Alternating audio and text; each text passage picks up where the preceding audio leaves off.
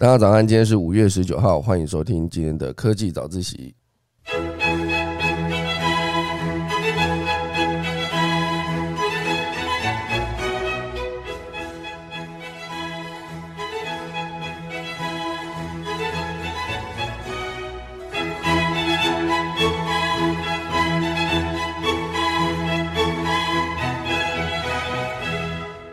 好的，今天先跟大家分享几则消息。第一则是我们的特斯拉，目前为止它的全球的市占率是下降中的。那也有一些文章在讨论说，电动车是不是保养起来非常的贵？好，就是。之前曾经跟特斯拉的车主聊过，然后他是说，他觉得用了特斯拉之后呢，才正式发现以前的油车哦保养非常的贵，可是现在却有另外一种说法是，呃，电动车其实它的换电池或是轮胎磨损是不是比较快，或是它的保养费等等，那到底是不是又贵又难养呢？等下来跟大家分享。第二大段呢，会跟大家聊到一个呃科技技术力结合的一个。哭脸滤镜啊，目前为止在 TikTok 跟抖音上面都爆红。我自己有大概看过他的影片，我觉得非常的好笑。那背后的技术力是什么呢？大家来跟大家分享。第三大段呢，会跟大家聊一个，就是透过碳捕捉技术哦，就是可以做出一个空气伏特加。或者是美国一家新创叫做 Air Company。它就是靠着碳捕捉技术，哦，就是做了非常多的东西，包括这一杯空气伏特加到底是怎么做成的？因为我觉得这非常有趣啊，那跟喝酒有关嘛，对不对？好，所以等下我们准备钟声过后，就要开始今天的科技早自习喽。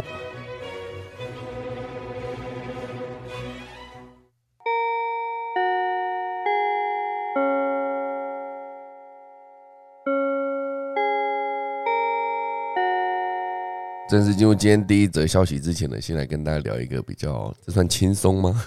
一张防疫保单啊，毁掉了半个产险业。好，这其实讲的就是在之前疫情还没有这么严重的时候，曾经有一段时间呢，就是一张防疫保单大概就是不会太贵，然后如果你一旦确诊了，好像就可以领十万，好像是这样吧？我那时候听到的数据大概是这样子。那只是在那个时候，因为确诊的人数是相当低嘛，那很多人就保。保下去之后呢，现阶段就是在在最近一两个月哦，突然间基本上已经算是个大爆发了，就是每天确诊人数从以前这之前好像听到个八十人，大家觉得哇，今天确诊八十人好严重，然后后来现在就是几万人几万人，大家已经渐渐的接近了一个，再接下来就会变群体免疫这种概念哦，所以以这样子的逻辑来看呢，它当然就是所有的呃之前卖的防疫保单全部都变成一种核弹爆炸的感觉。哦，所以之前防疫保单非常的热卖嘛，那很多的在卖防疫保单，就你去抢，甚至你还抢不到。然后很多的那个呃产险业就拼了命的在卖这个，因为反正那时候确诊人数大概就是几十人嘛，然后对他们来说绝对是个稳赚不赔的概念。可是后来呢，突然间它这样子大爆发之后，呃，哦，之前啦，之前是讲每五百元哈，你花五百元就可以得到十万元的保障，好，不管是隔离还是确诊，全部都理赔十万块，CP 值非常的高，哦，所以之前是一个防疫神单，哦，是台湾财务保险公司台产卖出的第一张防疫保单，我因为那时候疫情控制的非常好嘛，然后对很多人来说，就是我也不想去花这五百块，一开始还发人问津有没有，就后来。最后整个统计下来，它在慢慢的疫情有点升温的时候，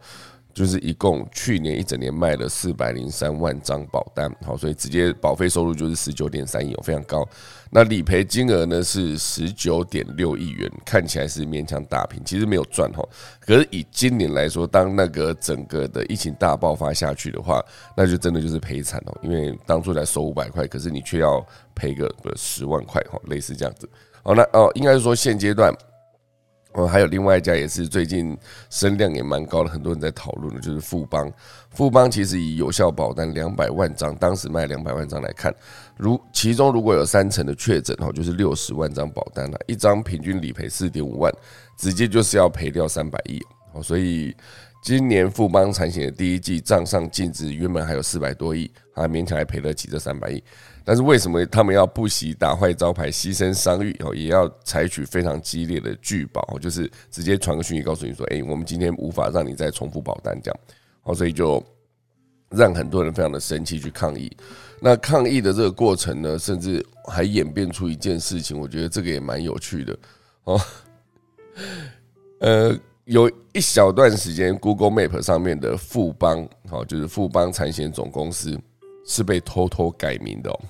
就是在底下写着富邦输不起产险总公司。当然，对 Google 来说，因为 Google Map 上面所有的资讯都是 Google 某种程度上它也有一点监管哦，所以 Google 说他们有在最快时间内恢复哦。所以当初这几个地方被改了名字，然后就很多的网友去截图，截完图之后就广为流传。当时我也是有看到那个截图，我以为在开玩笑，就没想到哎，竟然是真的哦。可是当然后来我快速的查一下，没多久之后，哎，他又。回复成原本，它就叫富邦产险总公司，然后有一小段时间被改成，比如说富邦输不起产险总公司，改了很多名字啊，包括连金管会都被改，金管会原本是金融监督管理委员会嘛，然后一样被改成金融监督管理委员会，挺富邦输不起，哈，类似这样。那个时候我就看富邦有很多的，呃，富邦产险有很多的去年都被改改了名字。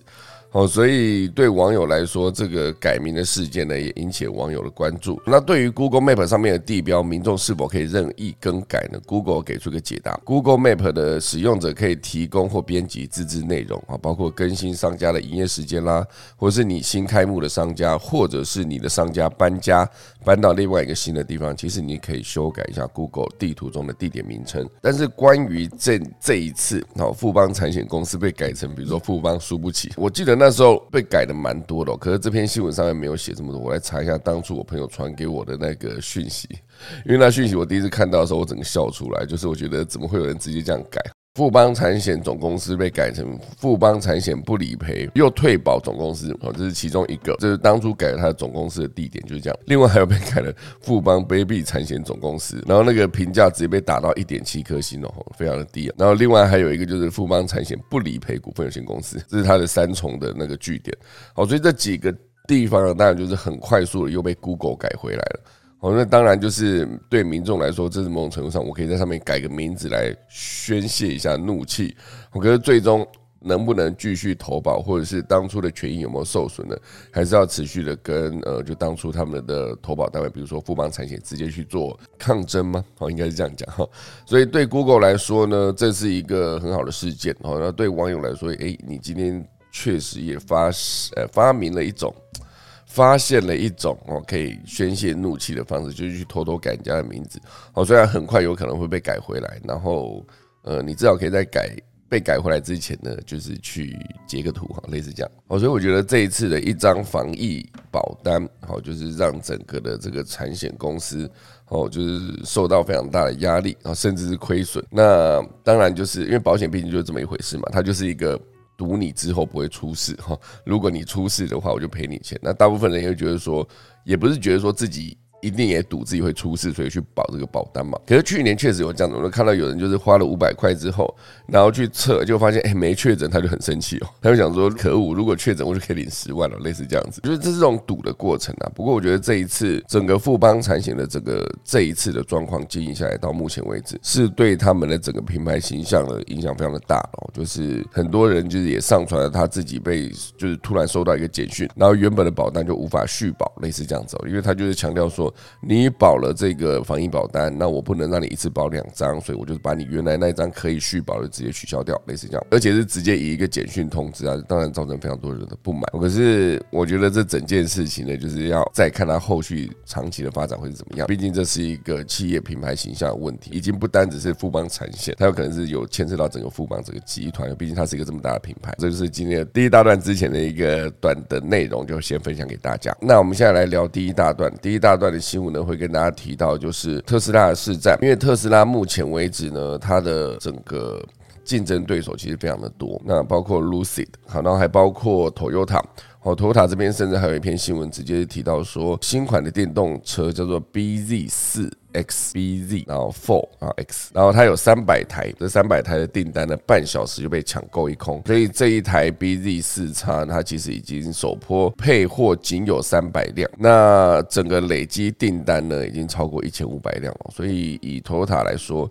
它直接转向开始做电动车，然后再携带它过去造车的一些工艺跟实力。好，当然这些它造车都是以柴油车跟汽油车为主。后来当然有一段时间，Toyota 也狂推了很多款的油电混合车。那现阶段他们的整个诉求就是接下来要完全走到纯电动车。所以目前为止，他们累积的整个，比如说订单量来说，或是整个上线的车款，其实非常的多。就从各个角度去切入啊，其实以以前 Toyota 来说，它本来就是从，比如说从 CC 数来看，或者从用途来看，或者不同的对象来看，比如说社会新鲜人，他可以直接去买比较低价的 Yaris 啊，其实有个代步，价格也不会太贵。然后再往上，你可以去买那个 Vios，再上去就 Artist，再上去就是更好一点的轿车房车，就是 Camry，或者有一段时间它的 Rav4 哦，就是它的有点修旅车的感觉。那再往上，甚至还有那种更大台的，就是专门接待外宾专用那种有点黑头车的感觉。我觉得里面的位置非常大张，我也曾经坐过一次。哈，就是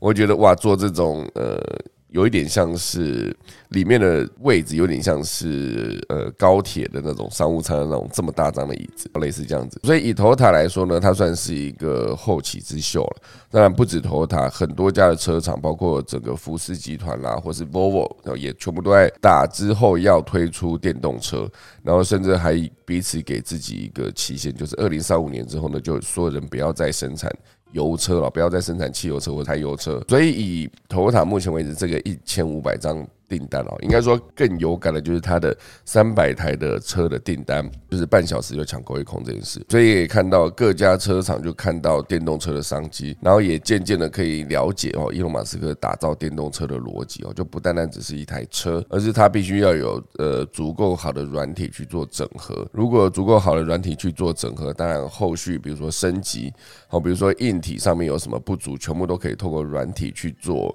呃，修正或是进化，应该说升级，所以我觉得这个 Toyota 目前为止这一个新闻，算是台湾跟日本同步在它的 APP 里面上线，就是去预购这一个车款。当然就是很短时间，半小时左左右，限量的配额三百辆就预定一空哦，所以这当然是一个好消息啊，对 Toyota 来说。因为它的 BZ4 叉呢是 Toyota 使用跟速霸路合作的电动车底盘制造的第一辆中型纯电动的 SUV，哦，所以以 Toyota 宣称拥有六百二十六公里的纯电续航里程来看，它整个这个竞争力算是非常高的，因为毕竟续航力是六百多公里嘛。当然，他讲的全部都是纯电续航啊，就是说你可能在整个驾驶过程中，你不要去大量的使用，比如说冷气啦、娱乐设备啦，或是你的荧幕看亮，荧幕持续播放，或者是音乐看大声，类似这样。所有会耗电的，它可能在测试的过程中都先不会直接，比如说把冷气开到最冷，不会这样子，因为毕竟冷气是耗电。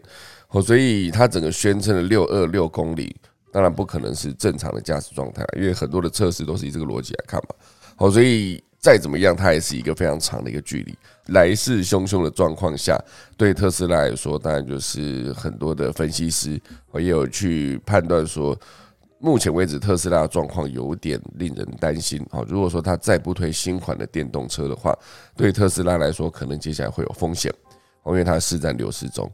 所以这当然就是一个呃，有一个分析师叫做肯啊萨肯纳吉，发表了一个研究报告。给予特斯拉哦，就是跑输大市的评级哦，目标价为四百五十四百五十美元哦。跑输大市是什么意思？就是他讲到，虽然他目前为止仍然是全球领先的电动车公司，拥有百分之二十的市占率，但是由于整个市场成长非常强劲。呃，以特斯拉二零二一年来说，它已经流失了部分的市占率。哦，所以当然以现阶段所有人都在关注新品的逻辑来看，新产品才是电动车市场成长的主力，所以电动车市场的成长一定程度上一定要受到它的新产品的推动，比如说去年电动车同比成长近百分之六十，就是因为过去两年推出的车型哦，代表的新产品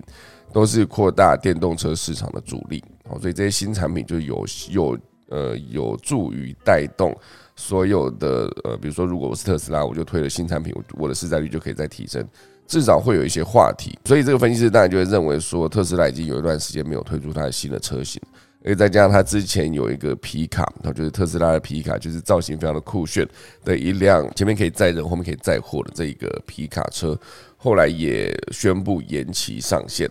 哦，所以以特斯拉来说，这个分析是有指出，由于来自更便宜的特斯拉新产品的竞争跟蚕食，哦，Model S 跟 Model X，好，呃等高价产品的销量已经下滑，虽然他自己推出了低价商商品，然后也会直接呃侵蚀到自己高价商品的一个。呃，市场。好，所以大家会想说，一样都是特斯拉的，然后一样的加速好像也没有差多多，然后它的续航率也没有差多多，这个软体设备用的又是同样一套系统，那我就去买比较低阶的车款哦，比较低价的车款，我也不用去买到这么高价哦，所以大家高价车款就硬生生的被自己的低价车款打到。哦，这其实某种程度上每一个产业都会遇到，之前手机产业其实也是，呃，以一个比如说我是苹果出了一个高阶的主要的机款。那同时间，如果我有想要打低价的市场的话，怎么办？那当然就是推出一个，比如说 iPhone 推出一个正式版的 iPhone 十一、十二、十三，然后在高阶款，它可能会推出一个 iPhone Pro Max，然后类似这样，荧幕再更大。那如果是低阶款，它当然也可以推出一个 iPhone SE。iPhone SE 某种程度上，我觉得已经有点接近清库存了，就是它用的一些处理器，或者它整个的机型、机壳等等，好像维持应该还是之前的旧款的手机的概念。哦，所以。呃，它一样会有一个低阶的 iPhone 可以用，一样会有 iPhone 的，比如说 iOS 系统，你还是可以用，可以直接使用它的整个生态系里面所有东西。那对于它高阶的机款呢，就是高阶的机型会不会有影响呢？我相信应该是某种程度上影响到蛮多的。哦，所以很多的品牌在现在百花齐放，就是各个领域都有强大的竞争的同时，哦，如何稳定的推出新品，以及质量够好、价格够低的。有竞争力的商品，就是变成每一家企业最大的一个课题。好了，当然提到特斯拉，就会不得不提到伊隆马斯克这个人哦。他最近也是蛮多的新闻的，包括他之前想要买 Twitter，哦，就讲好四百四十亿美金。后来他自己好像觉得，嗯，四百四十亿好像有点高，所以我想要用低一点的价格。那当然，目前为止，Twitter 内部还是一样维持，就是当初讲四百四十亿就是四百四十亿，也不会再让你随便调整。好，所以现阶段，好就是 Twitter 之后到底这整整笔交易什么时候可以完成，就可以大家可以持续关注。那当然还有另外一则关于伊隆马斯克的消息，好，他提到就是第二届的 AI Day，好，就是特斯拉的 AI Day。八月会登场，那这个 FSD 的自驾技术跟它的机器人叫做 Optimus，好，都可以渴望现身。今年八月会有第二届的 AI Day 的活动，因为去年有举办了第一届嘛，哦，所以外界非常期待关于电动啊，应该说自动驾驶技术的更多披露。上次的 AI Day 呢，首次曝光的机器人，这一次也会有更多的消息公布。哦，所以伊隆马斯克直接在他的推特上面表示。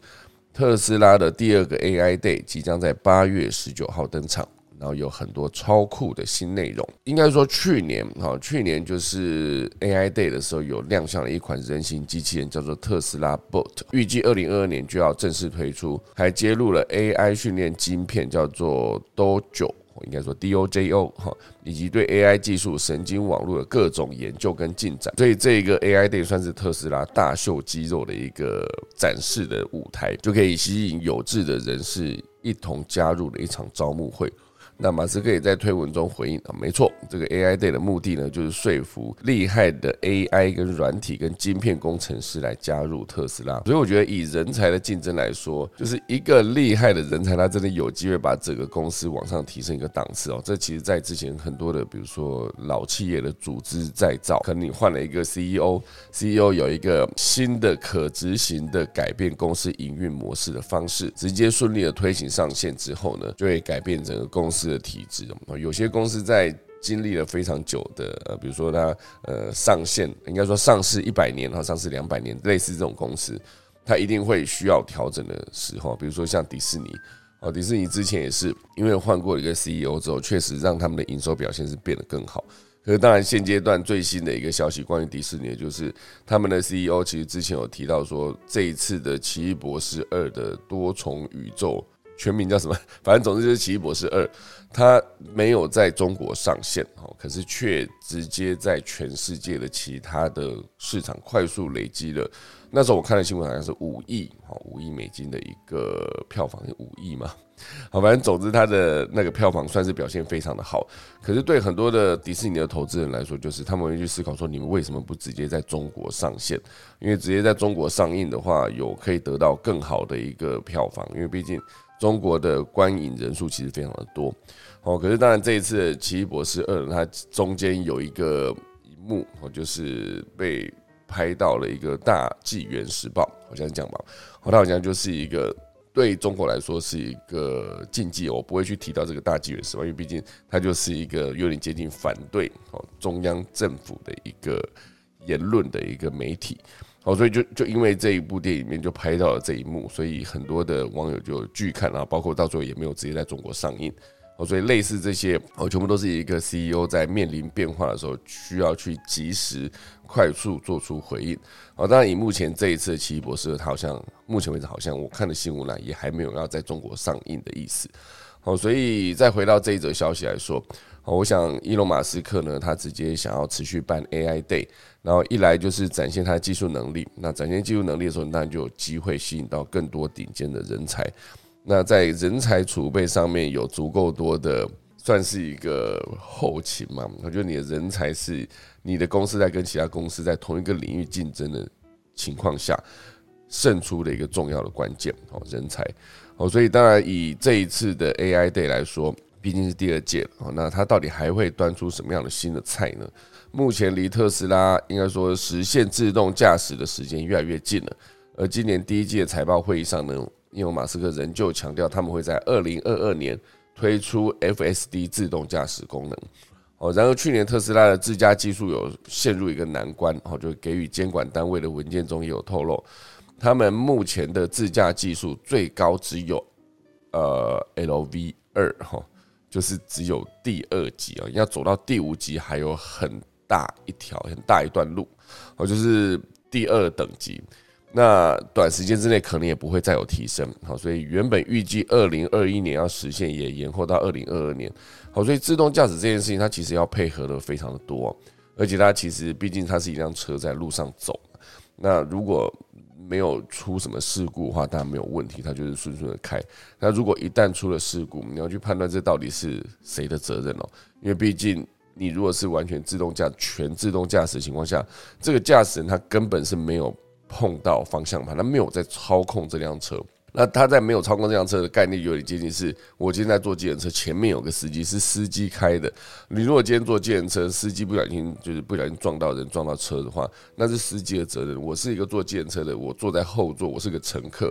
因为这整辆车的驾驶跟我一点关系都没有，所以我不能去，应该说我不需要去承担这一个，比如说出了一个小事故的一个责任。那如果今天是自动驾驶呢？毕竟坐在驾驶座上就是这个本人了，那他只是双手没有在方向盘上，甚至全自动驾驶的情况下，他根本眼睛也没有张开，他可能自己在车上睡觉不眠，哦，就是等着自动导航到了对的定点之后，他再眼睛张开再下车。好，所以接下来这个自动驾驶，它如果一旦出了一个事故，全自动驾驶的情况下，到底责任归属会是谁？就是全部算在这个自动驾驶的研发厂商的头上吗？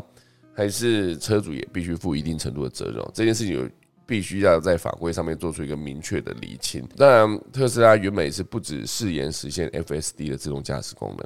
啊，伊隆马斯克还强调，自驾计程车的计划呢仍然在进行当中。那预计二零二四年呢就会开始生产用于自驾计程车用的车队，认为这是对他们来说最重要的一个成长引擎。好，所以我觉得以它自动驾驶来说，它这一次当然提到了非常多。好的，不管是呃进行中的计划，还是未来的想实现的一些概念，当然还有另外一块就是它的机器人。伊隆马斯克也曾经提到，机器人在未来它的业务量会比电动车更大。去年也推出了一个特斯拉 Bot，叫做 Optimus，好，也是伊隆马斯克非常看重的一个产品。当时几乎没有披露任何技术或商业上的细节。那这一次会议上，很多人就预期说，应该会有更多的资讯公布。我觉得这个特斯拉机器人，这个机器人未来有没有可能变成是一个自动驾驶，或是？比电动车之外更有价值的新业务呢？而这一个 Optimus 的重要性，它这个机器人它的重要性，在未来几年会不会越来越清晰？有先见之明的人呢，就会认为哦，这是马斯克说了，有先见之明的人会明白 Optimus 最后会比电动车跟 FSD 自动驾驶更有价值。哦，这是马斯克坚信的事情，因为这个机器人呢，它有办法代替人类啊执行各种重复以及危险的任务。并且呢，预计承重的能力可以达到二十公斤，移动速度最快有每小时八公里，大概就是人类快走的速度。呃，这几个哈，包括这个机器人呢，以及未来的自动驾驶这一整块，其实如果在这篇文章后面有写了一个，就是以伊隆马斯克的吹牛的前科来看，前面提到的自动自驾计程车，或是先前透露二点五万美元的电动车，或是之前公布了我刚刚讲的 Cyber Truck，就是它的皮卡，还有特斯拉的 C 米两款的新产品，至今也都还没有量产。它其实之前在上海的超级工厂落成之后，特斯拉有一段时间它的产量是暴增的，那也直接带。动它的股价啊往上攀升，可是后来因为现阶段哦上海在封城啊，不知道目前为止封城的状况到怎么样。可是至少他们上海的超级工厂，应该说特斯拉上海超级工厂就有一段时间是停工的状态。但对于它生产汽车来说，绝对是有造成很大的影响。所以整个文章的最后面的结尾哈，他是直接提到，至于这个 Optimus 呢，是不是另外一个浮夸的吹牛，或者是真的会变成真正可以实现的一个梦想呢？就要看今年八月的 AI Day 能不能拿出成果。哦，不过引述这个呃 CNBC 引述 AI 研究人员的说法指出，特斯拉这么多年还没有解决相对容易的任务，包括就是驾驶这件事。从未公开的机器人要在一两年内解决所有人的人工任务，这简直是不可能的一件事。因为相对简单的任务就是驾驶嘛。如果你的自动驾驶这件事情可以顺利的上线，就代表说你的 AI 整个在自动驾驶的领域已经有一定程度的技术能力。就是如果自动驾驶这件事情没有办法快速的完成，那你要指望一个机器人在这么短时间之内解决所有人的问题，然后去帮人取取代人去做一些人类要做的任务，应该是不太可。能哦，这是一个 AI 研究人员的说法哦。对于特斯拉的整个 AI 对面会推出的整个品相跟跟一些技术哦，持不肯定的态度哦，类似这样。好，所以这是几则关于电动车的消息。当然，这一开始我有提到，就是电动车它的保养跟它的整体。买一辆车的成本啊，除了购买这辆车当时的花费之外，后续比如说你的电池多久需要做更换？那因为你以前买油车的时候，你愿意想说，呃，我加油要多少钱？那又跟国际的油价影响嘛？常常你就看到，呃，有宣布说礼拜一凌晨零点零分之前，哈，就凌晨零点零分开始，好，这个汽油哈九五九二九八会直接涨价一块。就当这个涨价一块出现的时候。你就会看到整个加油站大排长龙，就是在赶在呃礼拜天晚上的十一点五十九分五十九秒之前去把油加满哈。我那时候看到很多人在大排长龙的时候，如果以一个时间才是这个人世间最稀缺的资源来看，这个角度去切入的时候，我就会觉得，如果今天油就是它的汽油一公升涨一块。一公升涨一块的话，如果以一辆车普通的小客车加满五十公升好了，那它就是涨五十块。我就是从一千变成一千零五十，类似这样，应该这样吧？因为它五十公升，每公升涨一块嘛，所以你就是省了五十块这样。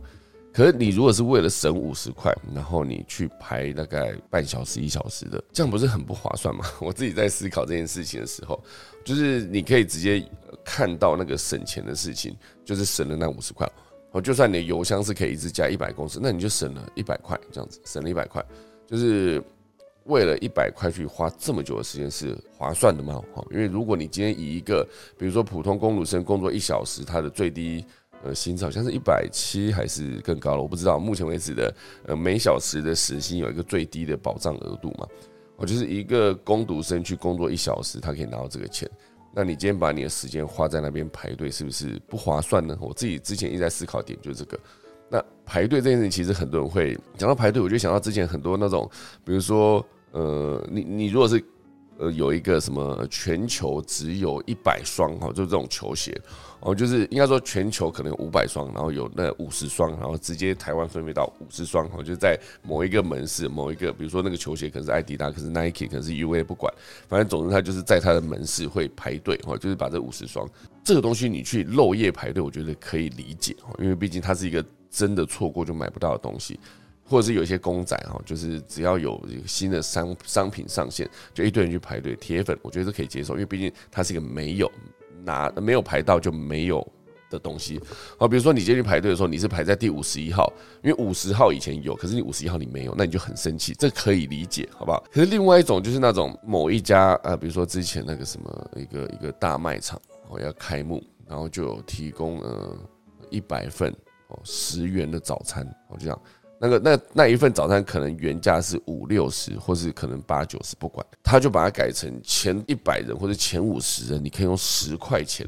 买到这一份原价五十块的早餐，类似这样子，那一顿就去排队。你这样排队排很久，跟排了一两个小时，省了四十块。这样最奇怪就是那种明明跟你讲就是限量五十名，然后你就是排在第五十一位，你就买不到那个十块钱的餐了。然后你就跑去跟那个工作人员争执，你就说为什么前面都有我没有？他前面规则不是讲得清楚吗？就是前五十位已经讲得那么清楚了，到底哪一个地方你搞不清楚？就是五十位嘛，那你是五十一号，你当然就是买不到嘛。那这种买不到你这么生气就很奇怪，因为它并不像我刚刚讲那个例子是全球限量五十双，而是这个是你前五十，你是五十一号，真的这么想吃，你就花五十块去买嘛，你就不要在那边说什么我十块钱买不到，你十块就是规定就是前面五十名这样。哦，所以这种逻辑对我来说，我就是完全看不懂，因为他真的花了很久的时间，天还没亮就一堆人排了人人龙，可能长达一两百公尺，类似这样子，就是不懂他们的时间为什么会这么不值钱呢？哦，这就是我自己在每次看到排队的时候，我都会想到这件事。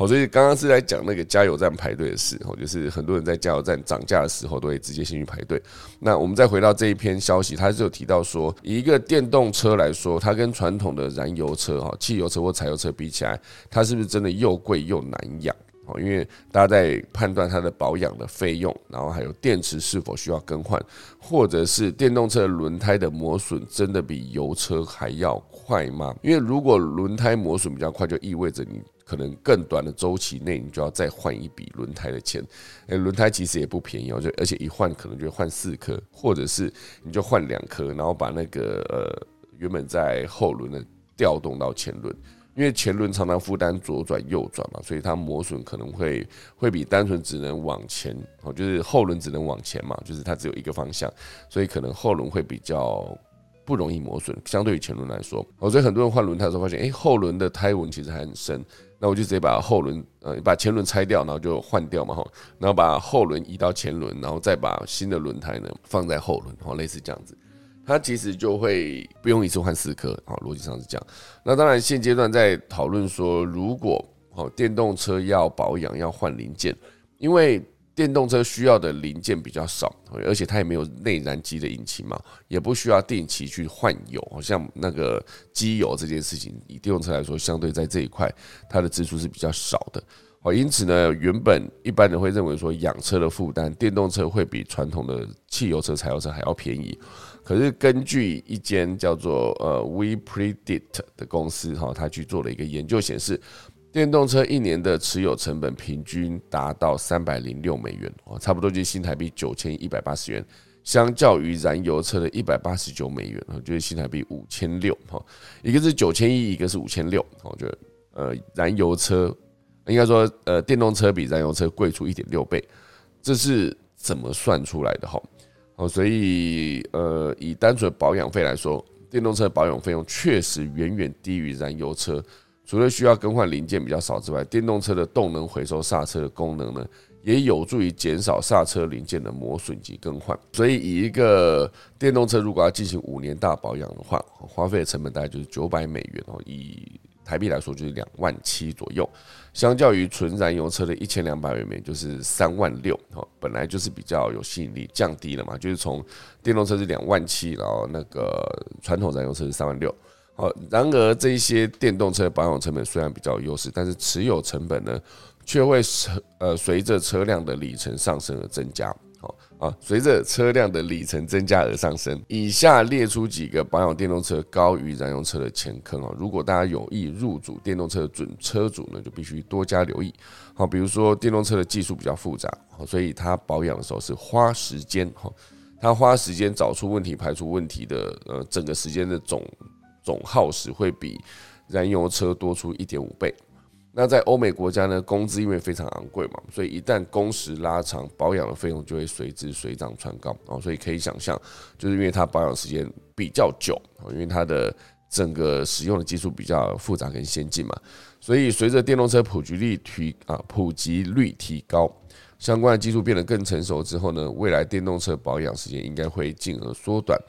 负责保养的费用呢，也会相对的降低。好，因为它不需要定期换油跟定期保养，实际养车成本只要燃油车的一半。可是另外一块就是讲到电动车的车子，因为电动车搭载搭载的电池通常重量不会太轻，好，所以会直接导致你的车子重量增加。一旦车子的重量增加，哎，重量增加，一旦车子的重量增加，好，轮胎所要承受的重量也随之负担比较重。所以磨损的速度也会比一般的车辆来得快。好，再讲就是电动车的底盘通常都是一整排的电池哦，那其实都不会太轻，而且很多电动车原厂配的胎，好的轮胎。它都有专属轮胎的话，必须使用原厂配胎才能达到原厂标榜的一个行驶里程距离，包括提升抓地力等等。当然，我觉得当所有的电动车越来越大量生产的时候，会越来越多的轮胎厂会直接去跟他们合作，就是把原厂配胎这个成本再往下降。那这个以轮胎这件事情来看，当然就是其实也是一笔开销，因为电动车比较重哈。那当然还有第三块，就是电动车的电池，它要更换，相对的也是一个持续要做的事情。电池的寿命大概就八到十年，然后电池更换成本是大概五千五美元，就是折合台币是十六万。因此，准车主若有长期持有的打算，就必须把换电池这个费用预估进去。所以一开始大家会觉得说保养电动车跟保养燃油车一开始乍看这样好像比较便宜，可是把刚才这几个重点，包括轮胎、包括换电池、包括呃维修的时间拉长的整个全部算进去的话，其实养一台电动车相对的还不会比想象中的便宜哦，甚至还真的比燃油车还要贵。这边统计的数据是贵一点六倍。这就是今天第一大段，那第二大段要跟大家分享的一个内容，我也蛮喜欢的。这是一个滤镜哈，哭脸滤镜。我不知道大家有没有玩过哭脸滤镜，就是明明有一个人在笑，你把那个滤镜对着他，他就会直接变得一个很真实的哭脸。好，包括他皱眉头啊，包括他眼睛变红了，包括他嘴巴整个形状改变了，改变成一个就是就是很难去解释，它是一个一个很囧的嘴嘴型哦，这个逻辑。那这是 Snapchat 开发了一个哭脸滤镜，它在发布七天呢，它使用量就达到了十三亿次。这算是一个哭脸滤镜，算是 Snapchat 的 AR 战略的一小步。因为这个公司从二零一七年就开始使用社群功能受挫，二零一七年受挫嘛，就开始转型 AR 的领域，然后以各种有趣的滤镜来赚钱。好，所以这一次是一个过去一周在 TikTok 上面也出现了无数的哭脸滤镜的一个短影音。被拍的人呢，不管你再怎么样努力大笑，镜头里面都是一副含着眼泪跟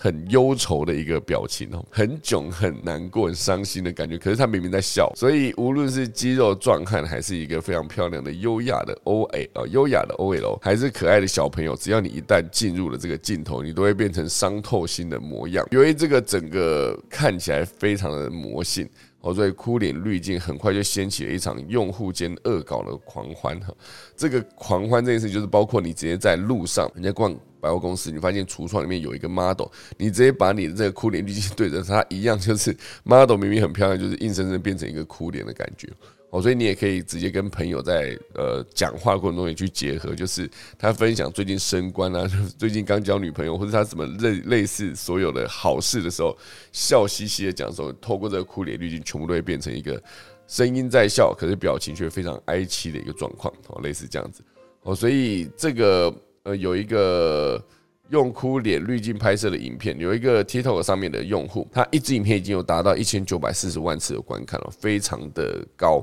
而且内容也很简单，就是一个小女孩在吃薯条，那拍摄者问她为什么这么难过，而且一直问，配上这个逼真又滑稽的哭脸特效，真是让人憋不住。我自己看我也觉得很好笑。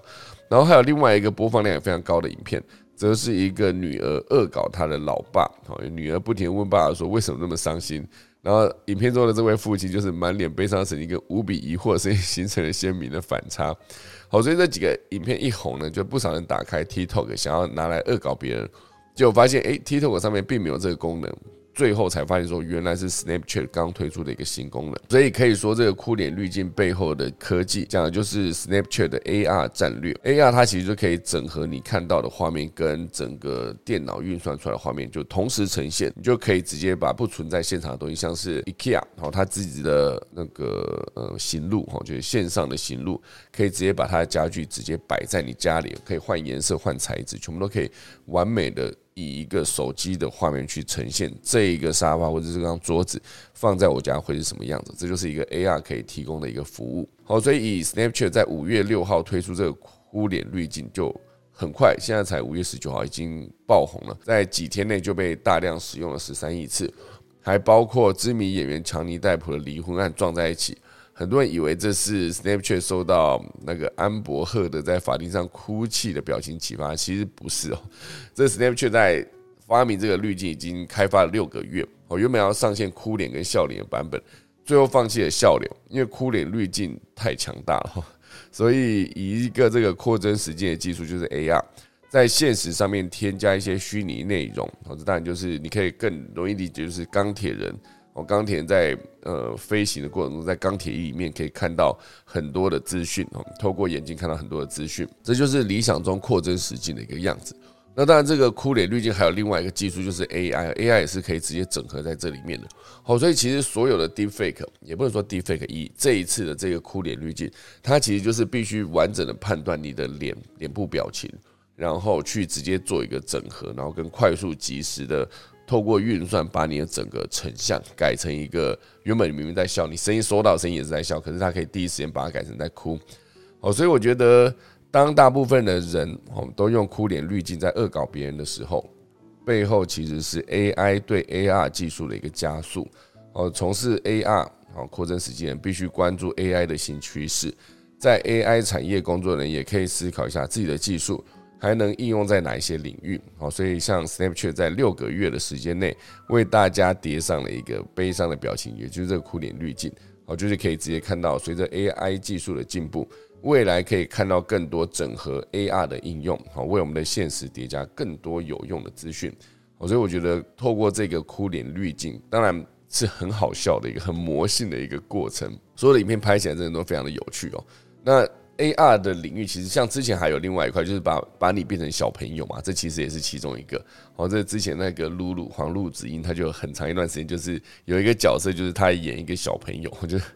他演一个很有钱的小朋友，类似这样的。他有很多的零食可以吃啊，等等，然后很拽，可以骂别人。可是他整个的脸就是非常的可爱，因为就是一个小孩子，就是明明是同样一个人，他就可以直接在讲话过程中把你同步变成一个小孩子。那像这次哭脸剧，就是讲话过程中同步把你变成一个哭脸，好，类似这样子。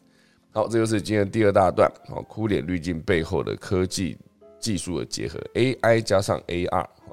好，第三大段呢，会跟大家聊到，就是美国有一家新创叫做 Air Company，他们如何透过碳捕捉技术做出空气伏特加呢？因为伏特加算是历史上最早出现的一个蒸馏酒，是调酒时最完美搭配的一个基酒，哦，所以。呃，这一间 AI company 呢，它就是一家销售伏特加洗手液跟淡香水的新创公司。他们是二零一九年首次亮相，并推出了世界上第一款直接由二氧化碳制成的负碳伏特加。负是那个正负的负，啊，碳就是二氧化碳碳。负碳伏特加叫做 Air Vodka。以传统的方式蒸馏酒精呢，不仅会产出碳排放。也会消耗大量的水，哦，大概会需要三十五公升的水呢，才能制造一公升的蒸馏物。而这个 Air Vodka 呢，它仅由两种成分制成，一个就是二氧化碳，一个就是水。首先透过电解将氢气哦从水中分离出来，哦就可以释放出氧气嘛，H2O H2O。就是氢跟氧的结合，你把氢气分离出来之后，就会释放出氧气，然后将氢气跟大气中捕获的二氧化碳一起送入碳转化反应器系统，就产生了乙醇，最后再与水结合，就变成了伏特加。哎，好酷哦！它整个流程是这个样子来的，用电解将氢气从水中分离出来，释放出氧气，然后把这个氢气跟大气中捕获的二氧化碳一起送入碳转化反应器。就会产生乙醇，然后最后再结合水，就变成伏特加。这是它整个的流程，又念了一次。它的创办人兼执行长表示：“哦，他们在二氧化碳排放到大气中之前就将它捕获，并且在生产酒精的过程中就使用这个二氧化碳，所以它其实算是非常划算的一个过程哦。那当然，外媒报道是创办这间公司是一个最佳时机，应该是许多年之前。”就是现阶段气候灾难已经发生了几十年了嘛，对整个极端气候，就是各地都不不断出现的洪灾，或是旱灾，或者是大火，或是高温，或是极低温等等，就是在目前为止，所有的人类在地球上面生活了这么久，就是把地球搞得越来越惨哈，就是臭氧层破洞哈，然后本冰层融化，海平面上升哦，就是目前为止，就是很多极端气候就会导致这个地方可能会渐渐的越来越不适合人类生存。好，所以当然以这间公司来说，它的产品呢对环境有很有意义的价值，但是价格呢并不便宜。好，这个 Air Vodka 呢虽然售价是六十五美元一瓶。但是得得到美国一家地价啊，但是仍仍然得到一间酒吧高度的评价，因为毕竟它是一个就是碳捕捉之后本身就是对地球比较好。然后又可以直接用这个方式制造出酒精，最终还可以啊，不是酒精就是乙醇啊，乙醇加水变成伏特加之后呢，还可以拿去卖。好，所以这间公司有表示哦，他们的目标是透过碳转化技术整合到各种领域，也就不单单只是拿来做酒哦，还可以直接逆转空气中的碳含量，进而延长人类能居住在地球的时间。逆转空气中的碳含量哦，这件事情蛮酷的。接下来有可能变成一个很庞大的事，因为毕竟。目前为止，各个产业制造二氧化碳都越做越多嘛，所以碳捕捉技术也正快速带来大量的商机因为公司不仅要减少温室气体的排放，还要尽量减少这些碳排放进入大气。而捕捉的碳呢，又可以被用于制作伏特加，或是做眼镜，或是做洗衣粉，或甚至可口可乐，甚至喷气燃料等等各种物品。所以目前为止呢，这间公司已经得到了 Toyota 好，或是几间公司的支持。目前为止，他们的 A 轮融资已经筹集了四千万美元，好，算是一个非常技术强大的一个公司。所以我觉得很多的新创，他们都是从解决问题的角度出发。每一个创业的公司，或者创业的项目，甚至创业的产品。它可能这都是你看到的一个问题，没有人解决，或是有解决方案，可是相对的效率比较低。那你可以绞尽脑汁想出更好的解决方案。一旦它可以上线，真正解决到很多人的问题的时候，它就有商业价值。那这个创业公司或者这个创业家就有机会赚到钱，而不是所有人都先想说我一定要赚钱，所以我去做什么，而是先从需求出发去思考，到底大家有什么需求没有被满足的，那你真的可以提供良好的解决方案，那你就有机会得到更好的收入。哈，这就是我自己对创业的这整件事情的观察。好，快速再带到一个，我觉得这也蛮值得分享给大家，因为现在时间不够长哈。南韩有首个月球探测器。八月会升空哦，所以目标成为世界七大航太强国之一哦。韩国目前为止在太空领域也是积极营营的，想要把他们的呃月球探测器直接在八月一号直接透过 SpaceX 的猎鹰九号搭载，在美国佛罗里达的卡纳维尔角空军基地发射升空。有趣的是呢，南韩还计划进行一项从月球轨道。传回网络讯号到地球的测试，并且是透过防弹少年团的 BTS 这的歌曲来进行。而确实呢，这个全球热门的歌曲将成为太空中第一首 K-pop 的一个歌曲，真的很会包装，好厉害哦！他们有很多的他们的偶像明星哦，这种团体的一些资产，就比如说他们 K-pop 透过这些偶像明星可以流传到全世界。我之前看那个防弹少年团，诶，是防应该是防弹少年团吧？他会跟 CoPlay 有一个合作的一首歌，是吗？还是我记错了？反正总之有一个韩国的团是跟 CoPlay 合作的一首歌哈，也蛮好听的。那当然，目前为止，南韩是希望可以把自己变成第七个发射月球轨道器的国家，哦，就可以直接跟在美国、俄罗斯、中国、日本、欧盟跟印度之后，南韩可以用轨道器观察月球。一年，然后希望取得太空探索所需的技术，好，所以就是目前为止，韩国在各个领域都持续的做突破，那包括他们的三星，之前我看的新闻也是，三星也是持续在晶圆代工的这个领域，然后就持续的深挖他们的技术，那对台积电来说就是一个竞争力，就是一个。对手越来越强大的时候，自己也必须投入更多的资源研发，或者是直接更新自己产品的技术。所以我觉得这算是一个韩国目前为止持续打造的一个内容。好，时间来到五十九分了，快速讲一下今天的农历。今天是二零二二年的五月十九号，也是农历的四月十九号。一沐浴扫射跟起钻，哇，记超多的。今天祭破土、安葬、修坟、迁徙、纳畜、牧羊、祭祀、祈福、求医、灌机、出师、针灸、穿耳。入宅安香盖屋上梁和睦穿耳是什么打耳洞？哦，针灸，今天连针灸都不适合。今天大家不要去针灸，如果想针灸的话，不要去。哦，今天不适合，可以等明天。好，以上就是今天呃五月十九号的科技早起，我现在准备打下课钟喽。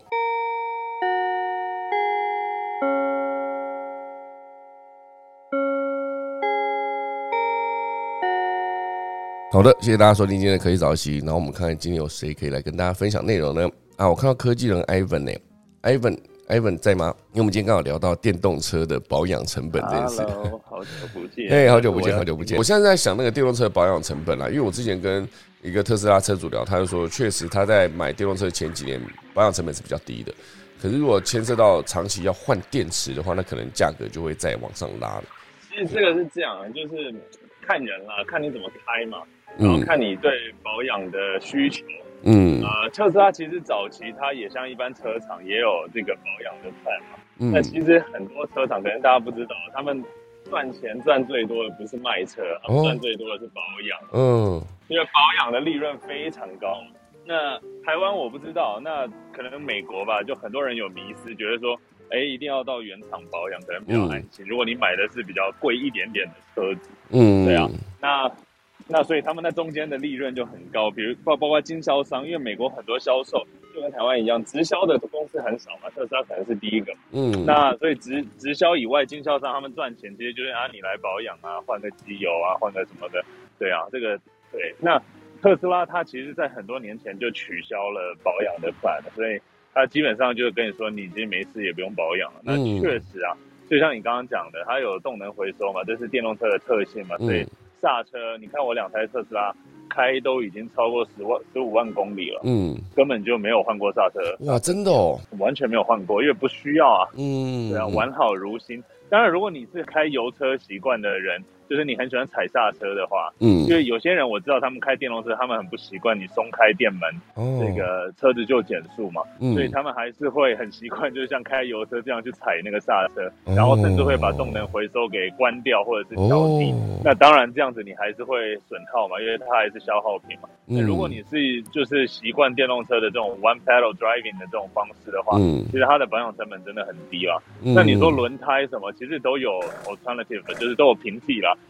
你没有必要一定要买原厂的轮胎嘛？当然你要买原厂轮胎，你买哪一家都贵啊。你如果是好的车的话，哪一家的这个 performance tire 都很贵。像我去年就换了我的 Model Three 的性能版的轮胎，一次换四颗就六万块台币嘛，那确实是蛮贵的。那所以这个东西都是看你怎么去使用。那电池的话，其实我觉得这个就好像电动车的东西，它毕竟还是很小众的东西啊。即使说这两年大家炒得很凶，美国的市占率也不超过百分之十啊。哦，对啊，那大概百分之五到百分之八左右而已。当然，很多人还会去讨论说啊，充电很麻烦啦，充电站很少啊，购置很麻烦，还要安装充电桩什么的。嗯，对，所以大家都会去讨论这些议题。不然就是说啊，等下没电怎么办？就没有办法开很远。所以我觉得很多东西是习惯跟迷失。那当然还有基础建设这个速度跟不上的一些问题啊。嗯，那你回过头来说电池的寿命，其实你去看大部分电动车的这个 warranty，他们的 plan。最少都是八年到十年，嗯，而且它的 plan 不是跟你说这电池会坏啊，它是跟你说电池会衰退，嗯，那这个是很正常的嘛，电池特性的关系，然后还有你充电的习惯，其实所有的电动车的这个电池包，他们在呃量产出厂之前，他们都会做这个充放的循环测试，一定是达到一定的标准，它才会敢去跟你承诺一个里程数或者是一个年份，说啊如果衰退超过百分之多少，它包换嘛，嗯。因为电池包的成本，就像你说，它确实成本是很高。为什么电动车以前那么贵？就是因为它量少，然后成本高嘛。嗯，对，所以你你说八年、十年就一定会坏吗？其实坏的很少，真的很少。你像我每天应该很少人上下班，像我开这么多，我每天开车开一百五十英里啊，上下班。哇，这要多久啊？你可以，对你乘以一点六，三个半小时啊。哇，所以我觉得作为一个电动车车主，应该很少人开的比我多。嗯，那我的电池。到现在衰退都不到百分之十五啊，可能在衰退百分之十左右嘛。嗯，对啊，那我觉得就是一个很好的例子，告诉大家电动车真的没有大家想象的这么啊，电池容易坏什么的。对我没坏过嘛，两台车都没坏啊。嗯，对啊，所以你你说真的去换的话，也是看厂家，也是看你换什么电池，然后成本。成本会也会不一样嘛，所以我觉得平均下来确实电动车省了很多钱嘛。那尤其这两年油价也是很夸张嘛，尤其在美国，对啊。所以综合来看，其实电动车你买它不一定是为了买一个便宜嘛，或者是一个成本嘛，毕竟它车价摆在那里就不是那么的便宜。哦，对。那你刚刚又讲到这个竞争嘛，就是说哦，电呃特斯拉已经不是一个唯一的选择，其实它一直都不是唯一的选择。那为什么它大家会比较火？那当然很多原因是因为它股价呃这两年涨了好几十倍嘛，所以大家就注意到它。然后还有它的创始人的这个个性跟他的。这个讲话的方式，还有特斯拉做的很多比较疯狂的事情，所以他得到了很多关注。那他是一个 pioneer 的角色，所以他有这个得天独厚的优势。嗯，那其他车厂也不是吃素的嘛。你说 B M W，它其实做电动车做好几十年了，它有一些技术的积累。只是这些创业公司它会有机会，也是因为他们是创业公司，他们小，他们没有包袱。嗯，那这些大的公司，它要做一个 transition，比如说他今天是做油车的。或者他现在是做什么什么车的，他今天要转做纯电，他绝对不是说一个 overnight 就可以拍板决定的事情。嗯，那他从人才的结构、组织的结构、管理层、董事会、投资人的结构，方方面面都会阻碍他这么快的去做转型嘛。嗯，那现在因为时势所趋，加上政府的一些政策、世界各国的政策，所以他们在加速转型啊，包含基础建设这些都在加速。所以他们会有呃有有有有更多的这样纯电的产品出来，会去吸引到不同的用户，这个是正常的。但是电动车的总量也在快速的增加，所以我并不觉得说特斯拉在短期之内会遇到太多的威胁了。至少在欧美市场，我觉得不会啊，因为它的基本量在那里，然后还有它在电动车十几年来打下来的基础。那对于其他的新创品牌，他们的机会在哪里？就包含我上班的公司也是一样嘛。产品力、产品力跟创新一定是呃这个主要的重点，就是说我怎么去吸引差异化的用户。比如说像我开特斯拉，我开的很不爽啊，因为 两台车加起来也要二十万美金，可是它的内饰真的做的就 Toyota 的 level 嘛，就是做的很烂嘛。嗯，对啊，然后组装的品质也很差嘛。但没办法，因为我买的时候没得选啊，就只有这样的选择啊。嗯，那售价也高嘛。嗯，那现在选择越来越多的时候，呃，大家肯定就会去关注产品力跟创新。那对于新创公司，比如说你刚刚有提到 Lucid 嘛，他们已经交车了。他们难在什么？难在他们对供应链的话语权没有那么强啊，因为它量小。嗯。所以它即使它的产品力做出来了，它的成本控制，还有它的生产制造、品控等等的，它很难短时间内赶上这个呃 Tier One 的巨头嘛。嗯。那如果它赶不上的话，呃，供应链遇到困难的话，它交车交不出来的话，现金现金流上有问题，就会有方方面面各种各样的问题。所以它的挑战还是会很多了，所以所以我觉得这个要综合来看，就是说，我觉得不是说那么容易就被某一些新创公司超越，但是也不是说呃传统公司它就一定有绝对的优势，所以未来一年到三五年，我觉得都有很多很精彩可以看的地方，因为我也看到台湾有很多呃新的电动车的产品进入市场嘛，像 B M W 的 i X 啊，嗯，然后现代的 Ionic Five 啊。这些都是啊，Kia 的 EV 六啊，这些都是包含在台湾市场都受到很多关注的产品。对，所以我觉得大家可以多去看看啊，每一家厂商他们的呃侧重点是什么，然后他们的产品有什么独到之处。我觉得自动驾驶这种东西，它它的智能属性是一个，就是说现在人好像今天买买车子就好像要稍微问一下，哎，这个东西能自动驾驶吗？这个东西有没有大荧幕什么？这个东西有点是被特斯拉惯坏了啦。当然这个是一个过程啦，就是。呃，今天你好像车子一定要会，就有甚至有人会觉得说电动车就一定会自动驾驶，或者是要自动驾驶的车就一定是电动车，其实这都两回事。嗯，就是因为长期下来，呃，某一些品牌给大众的印象，或者他们的宣传上面，甚至好像把这些东西绑在一起，所以就会给大家一个怎么讲，就是一个错觉嘛，或者是一个 impression 上面的既定印象。对，那其实这种东西，当然我是很乐观其成，包括看到台湾的这个 M I H。也在结合很多台湾的一些中小企业，在做一些有意思的车用的解决方案。我觉得这都是好事。但我觉得汽车行业它毕竟还是一个比较复杂的行业，然后也是一个牵扯层面比较广的。毕竟有基础建设跟政策嘛，嗯，所以它的这个呃新旧的交替跟这个更迭，我觉得不会像是智能手机呃过去十五年来的这种变化这么的快速啦。就比如说你说小米啊、OPPO、vivo 这些公司。很快串起来，HTC 都不见了，这种现象我觉得不大会这么快的在汽车行业发生，但我觉得会发生，只是不会那么快。那也会留给传统的汽车巨头时间去保保持竞争力，所以我不觉得会有像 Nokia 这样的公司这么快速的消失在手机行业的例子。在汽车行业中发生，我觉得时间会拉的稍微长一点。嗯，这样简单分享一下。OK OK，感谢感谢。因为刚才看那个呃特斯拉提到，应该说伊隆马斯克提到他的 AI Day 嘛，他有讲到那个自动驾驶。那之前好像也跟你大家聊过，就是关于自动驾驶。其实我在自动驾驶这边已经跟蛮多的人也交流过了，就是在讲说完全真的要走到 V 五啊，应该是 LV 五，就是纯完全对对对，就是还要很久，可能至少要十年，类似这样。对，就是我是我是那个 FSD 的早期的 Beta Tester 啊，我用特斯拉的 FSD 已经很久。嗯，对，那嗯，对这个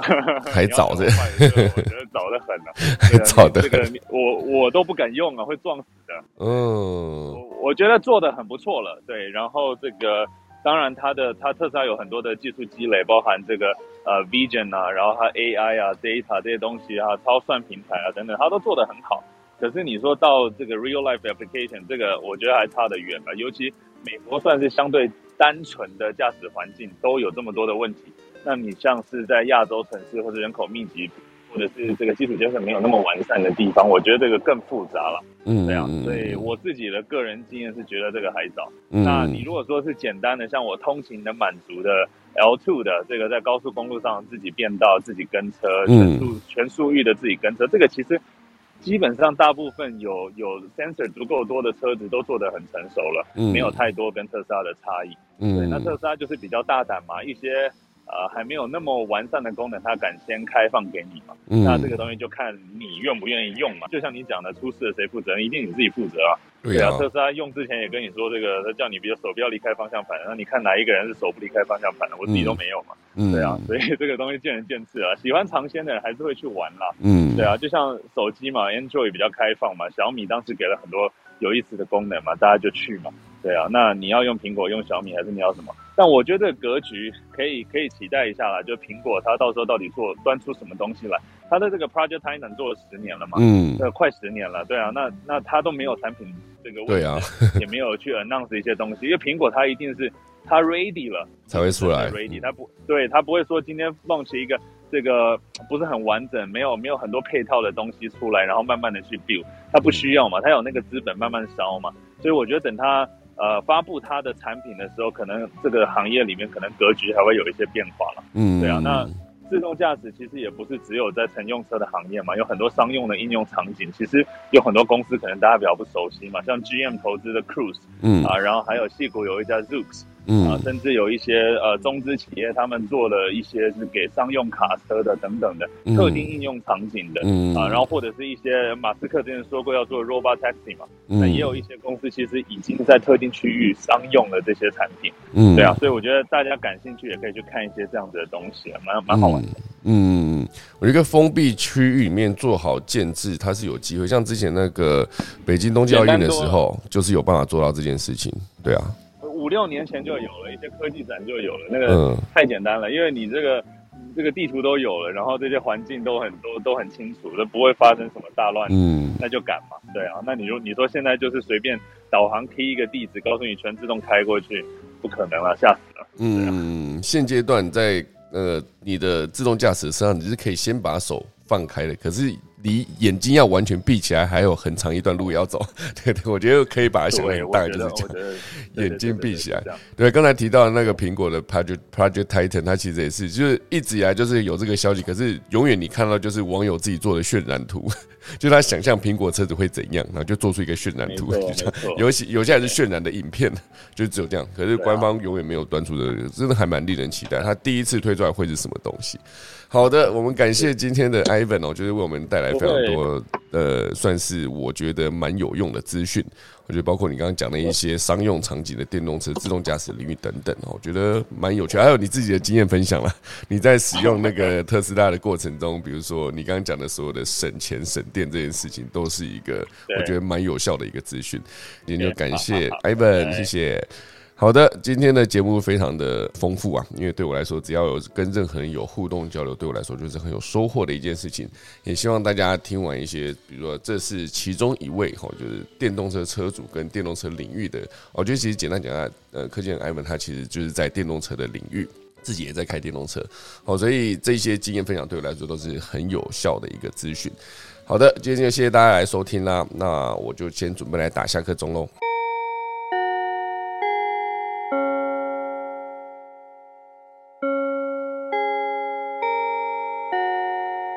今天谢谢大家收听，明天早上五月二十号星期五科技早一起早上七点再见，大家拜拜。